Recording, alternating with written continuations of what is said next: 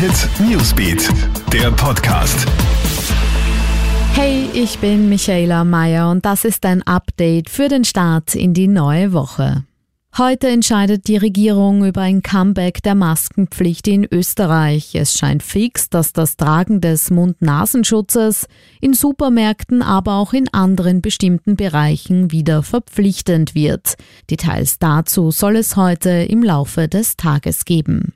Schluss mit dem Maskenschlendrian ist jedenfalls in den Öffis nach den Wiener Linienstrafen ab heute.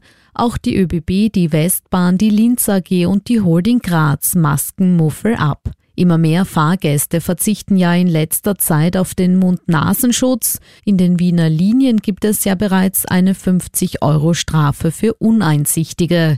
Die ÖBB versuchen es ab heute mit einer 40-Euro-Strafe. Der EU-Sondergipfel zum Corona-Hilfspaket geht erneut in die Verlängerung. Die Gespräche wurden heute früh unterbrochen und sollen am Nachmittag wieder aufgenommen werden.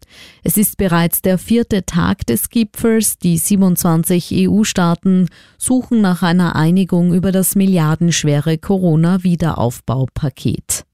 Nach dem verheerenden Brand in der Kathedrale von Nantes in Frankreich ist der Verdächtige wieder auf freiem Fuß. Es gebe keine Verbindung zwischen dem 39-Jährigen und dem Feuer, heißt es. Die Ermittler gehen derzeit weiter von Brandstiftung aus. Bei dem Großbrand am Samstag ist unter anderem die Hauptorgel der Kathedrale zerstört worden. Und die Mars-Rakete der Emirate ist erfolgreich gestartet. Als erste arabische Nation haben die Vereinigten Arabischen Emirate eine Sonde auf den Weg zum Mars geschickt. Die Trägerrakete ist vom japanischen Weltraumbahnhof abgehoben.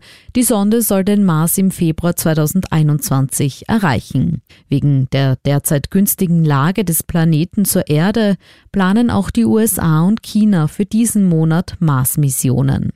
Alle News und Updates gibt's für dich im Kronehit Newsbeat online auf kronehit.at und in unseren täglichen News Podcasts.